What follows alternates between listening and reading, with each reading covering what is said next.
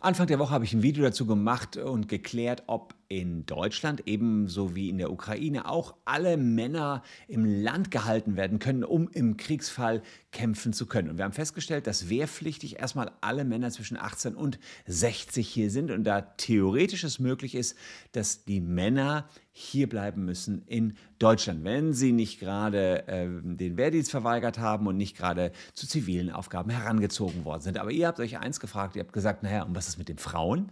Warum können nicht die Frauen auch entsprechend gezogen werden? Das ist doch ungerecht und wir haben doch einen Gleichheitsgrundsatz im Grundgesetz geregelt und wird nicht dieser Gleichheitsgrundsatz Grundsatz dann zu Lasten der Männer wieder verletzt? Und was ist mit den Diversen, also diejenigen, die biologisch sowohl Mann als auch Frau sind? Wo werden die einkategorisiert? Werden die da bei den Frauen oder bei den Männern einkategorisiert oder können die sich das aussuchen, so wie es ja beim Toilettenbesuch der Fall ist? Das äh, wäre eine Frage, die wir klären wollen hier in diesem Video. Nicht ganz einfach.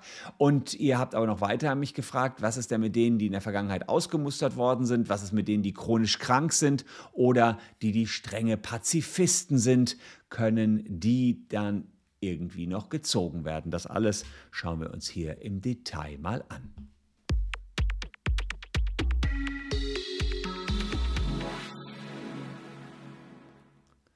Hallo, ich bin Christian Solmecke, Rechtsanwalt und Partner der Kölner Medienrechtskanzlei Wildebeuger und Solmecke und abonniert gern diesen Kanal, wenn ihr rechtlich up-to-date bleiben wollt. Ich habe es im Video am Montag schon gesagt, die Wehrpflicht ist in Deutschland ausgesetzt, seit 2011 schon. Also anders als ich beispielsweise müsst ihr nicht zum Bund oder zum Zivildienst. Sie kann aber jederzeit wieder eingeführt werden. Und dass sie das kann, das ergibt sich aus Artikel 12 unseres Grundgesetzes, 12a. Männer können vom vollendeten 18. Lebensjahr zum Dienst in den Streitkräften oder in einem Zivilverband verpflichtet werden. Aber aus Gewissensgründen kann man auch den Kriegsdienst verweigern und kann zu einem Ersatzdienst verpflichtet werden. So, das wussten die meisten von euch und den Absatz 4 von 12a unseres Grundgesetzes kannten noch nicht alle. Da steht nämlich drin, äh, kann im Verteidigungsverfall der Bedarf an äh, zivilen Dienstleistungen im Sanitäts- und Heilwesen nicht auf freiwilliger Grundlage gedeckt werden. So können Frauen vom vollendeten 18. bis zum vollendeten 55. Lebensjahr zu derartigen Dienstleistungen herangezogen werden. Sie dürfen auf keinen Fall zum Dienst mit der Waffe verpflichtet werden. Und das war so ein bisschen der Aufhänger, an dem ihr gesagt habt, wie unfair ist das denn? Frauen können zwar seit 2001 freiwillig in die Bundeswehr gehen und können auch da die gesamten Laufbahnen durchleben, aber Verpflichtet werden können sie nicht und deswegen habt ihr gesagt, das verstößt doch gegen den Gleichheitsgrundsatz in unserem Grundgesetz. Und tatsächlich haben wir in unserem Grundgesetz einen Gleichheitsgrundsatz, den will ich euch auch mal zeigen. Das ist Artikel 3. Und in Artikel 3 unseres Grundgesetzes steht drin, alle Menschen sind vor dem Gesetz gleich, Männer und Frauen sind gleichberechtigt. Naja, wenn die gleichberechtigt sind, dann kann man ja nicht sagen, dass äh, die Frauen nicht zum Bund müssen, sondern nur die Männer. Das gilt, da hat man das Gefühl, das ist irgendwie ungerecht. Und tatsächlich gibt es dann noch eine andere Norm, die ich herausgefunden habe, Artikel 14 der Europäischen Menschenrechtskonvention, also auf europäischer Ebene. Da steht also drin, der Genuss der in dieser Konvention ähm, anerkannten Rechte und Freiheiten ist ohne Diskriminierung, insbesondere wegen des Geschlechts, ähm, zu gewährleisten. Also auch da in Artikel 14 der Europäischen Menschenrechtskonvention kein, keine Unterscheidung zwischen Mann und Frau. Und dass äh, es einen Verstoß gegen Artikel 3 unseres Grundgesetzes, gegen den Gleichbehandlungsgrundsatz ge äh, geben könnte. Damit musste sich das Bundesverwaltungsgericht im Jahr 1999 auseinandersetzen, habe ich herausgefunden. Und dort wurde gesagt, dass Frauen anders als Männer in Friedenszeiten, in Friedenszeiten wohlgemerkt, haben die damals gesagt, nicht zu einem Pflichtdienst herangezogen werden, beruht auf einer Entscheidung des Verfassungsgebers in 12a Grundgesetz. Habt ihr gesehen, da steht eben drin, Frauen können nicht herangezogen werden. Diese Vorschrift hat verfassungsrechtlichen Rang wie Artikel 3 Absatz 2 und 3, äh, wie Absatz Artikel 3. Das heißt, die sagen, 12a, wo drin steht, Frauen können nicht zum Dienst an der Waffe herangezogen werden, steht einfach neben 3 Grundgesetz. Wir haben also diese Norm Gleichbehandlung und ähm, weil die gleichrangig sind, die beiden grundrechtlichen Normen, kann man sagen, dass der Dreier, der Gleichbehandlungsgrundsatz, ähm, eine Einschränkung erfährt durch den 12a, wo drin steht, ja, Frauen eben nicht an die Waffe. Also die haben es ganz äh, plastisch begründet, die haben gesagt, ja, ist eben so, hat unser Grundgesetzgeber damals so verankert. Und ähm, die, im 2006 gab es dann ein weiteres Urteil, wieder vom Bundesverwaltungsgericht, und da haben sie das Ganze bestätigt, dass sogar die Wehrpflicht nicht gegen die die es nur für Männer gibt, nicht gegen Artikel 14 der Europäischen Menschenrechtskonvention ähm, verstößt. Und sie sagen dann, eine Unterscheidung ist äh, diskriminierend, wenn sie einer vernünftigen Rechtfertigung entbehrt, warum man Frauen und Männer äh, um, unterschiedlich behandelt. Und da sagen die, die Beschränkung auf Männer hat aber sachliche Gründe, denn Frauen ja, jetzt kommt es, wo ihr vielleicht schmunzeln müsst und wo gleich auch mal ein bisschen drüber diskutieren werden. Frauen sind typischerweise nach wie vor im familiären Bereich größeren Belastungen ausgesetzt als Männer. Das rechtfertigt, dass Frauen in Friedenszeiten von einer Dienstverpflichtung ganz auszunehmen sind. Und die betonen das Wort Friedenszeiten deswegen so, weil man ja sagt, naja, in Kriegszeiten können Frauen ja sehr wohl auch dann gezogen werden, aber nur für die Zivilkräfte, wenn wir nicht genügend Zivilkräfte haben. Naja, ähm, da kann man aber trotzdem noch argumentieren, warum können denn in Kriegszeiten Frauen nicht gezogen werden, wenn der Mann sich doch vielleicht um die Kinder kümmert. Es gab im Jahr 2010 auch mal ein schweizerisches Bundes Gericht, das äh, ganz ähnlich entschieden hat. Die Schweiz, die gehören zwar nicht zur EU, aber gehören auch der Europäischen Menschenkonvention an. Und die haben auch das gesagt, nee, ist keine Diskriminierung. Da geht es also immer darum, dass man sagt, naja, Frauen haben irgendwie mehr mit der Familie zu tun. Und wenn wir weiterleben wollen als Staat, dann müssen wir die Frauen erstmal schützen und die Kinder. Also das ist jetzt vereinfacht formuliert offenbar der dahinterstehende Grund. Die Urteile sind also eindeutig. Die Frage ist allerdings, ob man heutzutage dieses Frauenbild noch so hat. Das Bundesverwaltungsgericht ähm, hat ja das erstmal auf die, ähm, auf die Friedenszeiten und auf die Grundausbildung beschränkt beim Bund. Ja. Äh, ob das am Kriegsfall so eins zu eins angewendet werden kann, kann man darüber streiten. Man könnte ja auch sagen, der Mann nimmt das Kind. Also da geht es ja jetzt wirklich um den Krieg selbst. Und wer dann das Kind nimmt, also dass die Kinder nicht kämpfen können, ist ja klar. Und dass die Kinder außer Landes gebracht werden können, finde ich auch voll nachvollziehbar. Aber wer dann das Kind nimmt, ja, ob das der Mann oder die Frau ist, das würde ich jetzt mal sagen, ist doch egal. Ja? Wir haben das letzte Urteil von 2006, das ist 16 Jahre her, anderthalb Dekaden her, also eine ganze Menge Zeit. Da haben sich Geschlechterrollen vielleicht auch ordentlich verändert, sodass man sagen kann, eine Differenzierung hat vielleicht aktuell keinerlei sachliche Gründe mehr. Das müsste nochmal neu überdacht werden. Und vielleicht kann man auch sagen, naja, in Friedenszeiten, wo es nur um die Grundausbildung geht, kann das sein, äh, aber doch nicht mehr im Krieg. Warum sollten da die Frauen anders bewertet werden als die Männer? Ähm, es ist ja so, dass Männer heutzutage auch bis zu drei Jahre Elternzeit nehmen können. Wir haben eine Abschaffung des Ehegattensplittings gerade von der Ampel geplant um zu verhindern, dass Frauen Geringverdienertätigkeiten nachgehen. Und das sind nur zwei Beispiele, wie man sieht, dass man immer mehr eine gesellschaftliche Angleichung haben will. Und das wären ja auch eure Argumentationen in den, in den Kommentaren, dass man gesagt hat, naja, kann ja nicht wahr sein, wir wollen überall die Gleichstellung, aber da eben keine Gleichstellung. Und es wird zunehmend eben vertreten, dass es keine guten Differenzierungsgründe mehr gibt und dass das Gesetz geändert werden müsste. Warum wird aber nichts getan? Na ganz einfach, die allgemeine Wehrpflicht, die ist ja im Moment ausgesetzt. Die lief ja nur bis 2011 im Moment ausgesetzt. Also spielt es für die Männer auch keine Rolle. Die sagen, pff, ich muss jetzt gerade nicht gehen, die Frauen müssen nicht, dann ist ja auch wieder alles gut. Deswegen wehrt sich keiner im wahrsten Sinne des Wortes und ja, da passiert nichts weiter. Deswegen gibt es da, glaube ich, auch keine weiteren Klagen oder Bestrebungen. Ansonsten müsste man das Grundgesetz ändern. Mit einer Zweidrittelmehrheit im Bundestag und Bundesrat müsste das geschehen. Also da müsste man sich so schon sehr einig sein. Jetzt bezieht sich die Wehrpflicht allerdings vom Wortsinn her ähm, natürlich auch ähm, nur auf Männer und Frauen. Also es werden Personen ausgeschlossen, die den Geschlechtseintrag divers haben. Und das war auch eine eurer Fragen. Was ist denn mit den Diversen? Müssen die jetzt gar nichts? Müssen die im Kriegsfall nicht mal wie die Frauen zum Sanitätsdienst ähm, oder Zivildienst, zivilen, zivilen Hilfsdienst? Ähm, naja, und ähm, da ist jetzt die Frage, wer ist davon erstmal äh, umfasst und kann man sich nicht einfach in die Diversität retten, indem man sagt, ich bin jetzt divers. Da muss man sagen, stopp, stopp, stopp, stopp, stopp. Relativ kompliziert, ja, wann man sich als divers bezeichnen kann, müssen wir auch ganz kurz drauf schauen. Äh, erstmal schon mal eins, man sollte das Gesetz hier ändern. Ich, ihr wisst, die Diversen haben mittlerweile einen sehr hohen Stellen, äh, eine hohe Stellung in Deutschland. Jede äh, Stellenausschreibung muss äh, männlich, weiblich, divers lauten. Überall müssen neben männlich, weiblich auch diverse mitgenannt werden. Dann bin ich der festen Überzeugung, das müsste man jetzt hier auch im Gesetz ganz klar regeln. Jetzt hat der eine oder andere, ist ja super, ich ändere einfach mein Geschlecht und äh, kann dann damit dem Wehrdienst aus dem Weg gehen. Ich schreibe einfach divers rein. Aber das funktioniert nicht. Denn divers ist nur, wer biologisch intergeschlechtliche Person ist. Das heißt, äh, dass man sowohl männliche als auch weibliche Geschlechtsteile in sich trägt oder an sich trägt. So, dann ist man divers.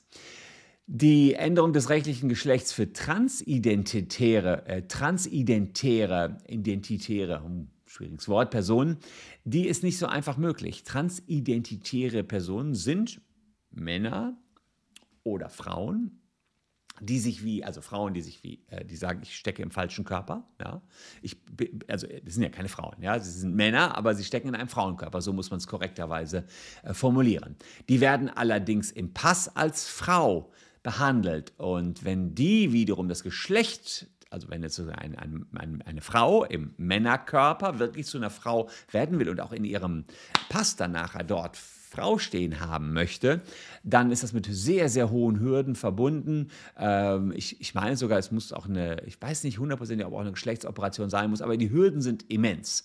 Ähm, ansonsten hat man eine Frau, die sieht nach außen vielleicht erstmal für euch äh, wie eine Frau aus, fühlt sich auch als Frau, steckt aber im Körper eines Mannes, müsste dann aktuell, weil sie nur eine transidentitäre Person ist, als Mann behandelt werden und würde, könnte dann auch eben entsprechend gezogen werden. Es sei denn, sie hat den Kriegsdienst aus Gewissensgründen verweigert. Denn das, hatte ich, glaube ich, im letzten Video auch schon angesprochen, geht natürlich aus Artikel 4 Absatz 3. Seht ihr hier, niemand darf gegen sein Gewissen zum Kriegsdienst mit der Waffe gezwungen werden.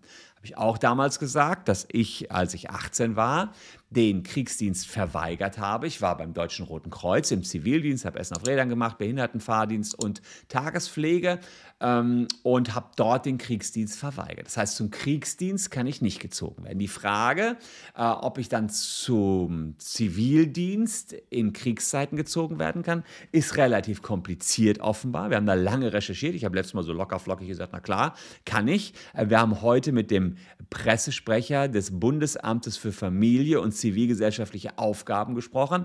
Der wiederum hat uns gesagt, die Frage wurde ihm schon mehrfach in den vergangenen Tagen gestellt.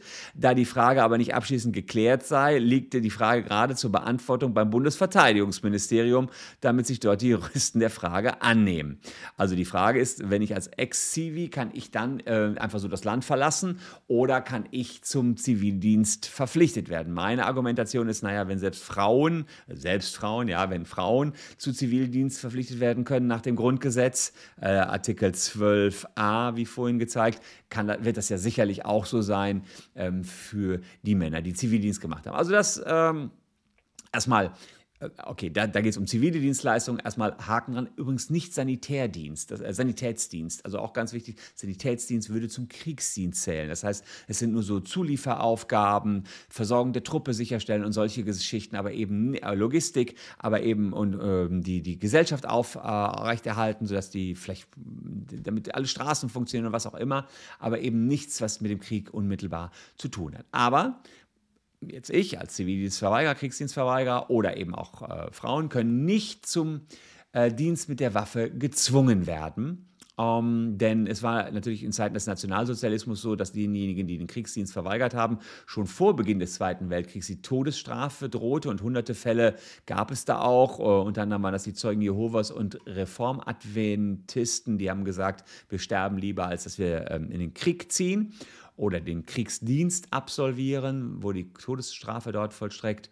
Und deswegen hat man 1949 das Kriegsdienstverweigerungsrecht ins Grundrecht eingebaut. Und als Tätigkeiten mit der Waffe sind alle Tätigkeiten, die nach dem Stand der jeweiligen Waffentechnik in unmittelbaren Zusammenhang zum Einsatz von Kriegswaffen stehen.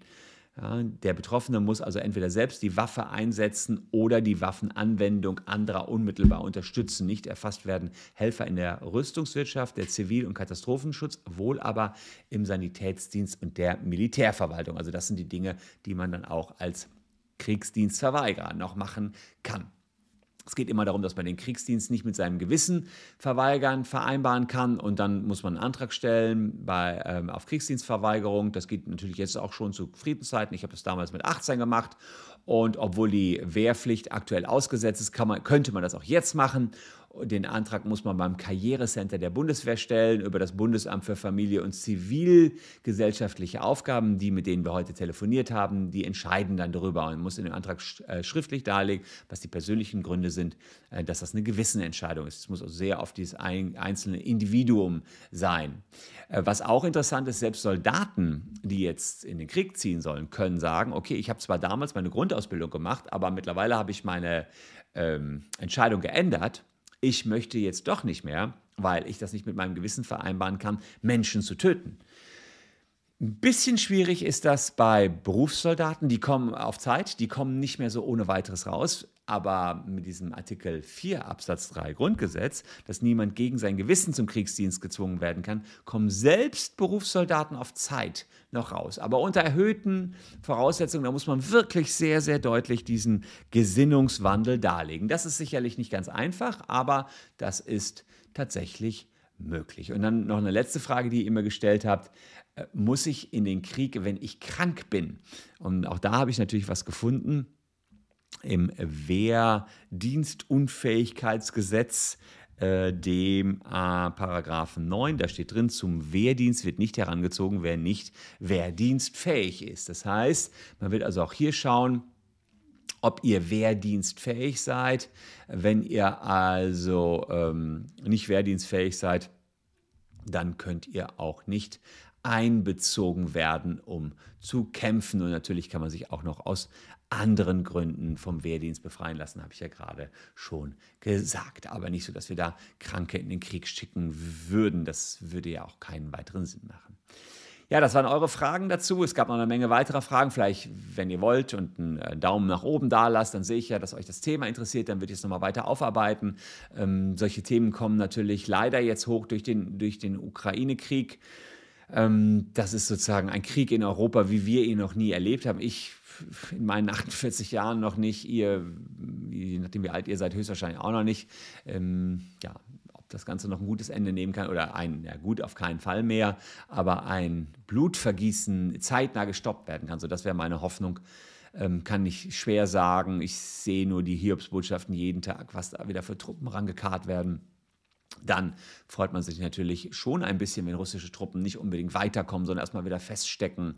Aber ich befürchte, da ist noch so viel in der Hinterhand, dass es für die Ukrainer schwierig sein wird. Äh, der Krieg Russlands wird äh, ja auch in Deutschland jetzt dafür sorgen, dass wir jetzt vermehrt wieder über solche Dinge diskutieren. Es wird auch über, darüber diskutiert, ob die Aussetzung der Wehrpflicht, die wir aktuell noch haben, überhaupt noch zielführend ist, ob wir nicht wieder junge Leute ausbilden sollten zum Dienst an der Waffe. Ähm, andererseits, es wird auch überlegt, ob nicht auch äh, Frauen ähm, entsprechend an der Waffe ausgebildet werden sollen, das eher weniger noch, als dass man sich überlegt, Wehrpflicht wird erstmal wieder eingeführt. Es wird auch überlegt, ob es ein verpflichtendes Dienstjahr für alle Männer und Frauen nach der Schule geben soll. Ähm, das muss dann nicht bei der Bundeswehr sein, das kann auch im Pflege-, Sozialbereich sein, technisches Hilfswerk, Feuerwehr, Vereine sollen da auch Einsatzmöglichkeiten bieten. Das ist im Prinzip das, was ich damals gemacht habe. Ähm, da musste man als Mann allerdings, da mussten Frauen sozusagen keinen Ersatzdienst leisten, nur wir Männer. Ähm, sich entscheiden, ob ich eben zur Bundeswehr gehe oder Zivildienst mache. Man hätte auch zum Technischen Hilfswerk gehen können. Das waren, glaube ich, mehrere Jahre. Ich glaube, sechs Jahre zur Feuerwehr oder Technischen Hilfswerk. Also da waren noch einige Möglichkeiten. Politiker halten eine Rückkehr zur Wehrpflicht grundsätzlich für sinnvoll. Ähm, sie fordern auch, dass man die Bundeswehr wieder attraktiver machen müsste. Das könnte man dadurch erreichen, dass man finanziell sie attraktiver ausstattet. Das passiert ja jetzt. Bundeskanzler Scholz hat ein 100 Milliarden Paket angekündigt. Äh, man überlegt, ob man Bundeswehrsoldaten das Studium noch erleichtert. Aber die aktuelle Wehrbeauftragte des Bundestages, Eva Högel, hält die Diskussion momentan für rein theoretisch. Eine bloßen, einer bloßen Reaktivierung der Wehrpflicht erteilte sie bislang eine klare Absage. Das der aktuelle Stand zur Wehrpflicht. Also alle 18-Jährigen könnten damit aufatmen, dass sie nicht doch noch jetzt zumindest ihre Grundausbildung machen müssen. Bei mir waren das noch anderthalb Jahre. Danach ist das, glaube ich, auf ähm, ein Jahr verkürzt worden, beziehungsweise anderthalb Jahre war Zivildienst. Grundausbildung war, glaube ich, kürzer, ein Jahr. Ähm, nachher ist das alles verkürzt worden ich sag mal so, für den Pflegebereich wäre es wahrscheinlich gut, weil da wieder junge äh, Kräfte kommen würden. Gerade jetzt in der Corona-Situation, es werden Pflegekräfte gebraucht und ich war letztlich sowas wie eine Pflegekraft, kann man sagen, jedenfalls im Altenheim. Es ging dann darum, dass man äh, demenzkranken alten Menschen ein Brot schmieren musste oder ihnen helfen musste, eine Tasse Kaffee zu, zu trinken oder da, dass Salz, äh, Zucker statt Salz in den Kaffee gefüllt wird. Selbst das haben die da falsch gemacht. Das waren mitunter äh, interessante Situationen. Oder was musste ich noch machen? Essen Essen auf Rädern, klar, den alten Menschen Essen bringen. Ja. Ich musste auch äh, jetzt so in der Pflege nicht ganz so schöne Sachen machen, die, die für einen jungen Menschen relativ hart waren. Da Menschen auch mal waschen, ja, das ist sicherlich auch nichts für jedermann. Ähm, ich muss sagen, fürs Leben hat es nichts geschadet. Das ist das Leben, auch alt werden gehört zum Leben dazu. Das habe ich damals gelernt, hat auch mich, glaube ich, gefestigt im Leben. Das ist für euch zum Glück kein Thema, wenn ihr da jünger seid und nichts mit zu tun habt. Denn klar, ist ein Kapitel, äh, ist auch lang, aber wir haben auch tolle Freundschaften da geschlossen, weil man tolle Leute da kennengelernt hat, mit denen man da zusammen war. Äh, das Gleiche hört man ja auch von Menschen, die beim Bund waren, die auch da tolle Freundschaften geschlossen haben. Also ich will das nicht das eine schlecht machen, das andere jetzt gut äh, finden. Das kann man ja so oder so sehen. Beides wird ja letztlich auch im Kriegsfall vermutlich gebraucht. Also insofern, ähm, naja, das ist sozusagen die große Diskussion über die Wiedereinführung der Wehrpflicht. Letzter Stand, Eva Högel, Wehrbeauftragte des Bundes, sagt äh, jetzt erstmal keine Diskussion. Eine Diskussion könnt ihr aber sein, ein Abo dazulassen, würde mich immer sehr freuen, wenn ihr da mir eine Bewertung gebt für dieses Video oder eben beim nächsten Mal wieder mit dabei seid. Wir sehen uns morgen an gleicher Stelle schon wieder. Hier noch zwei Themen, die euch ebenfalls interessieren könnten. Danke fürs Zuschauen, tschüss und bis dahin.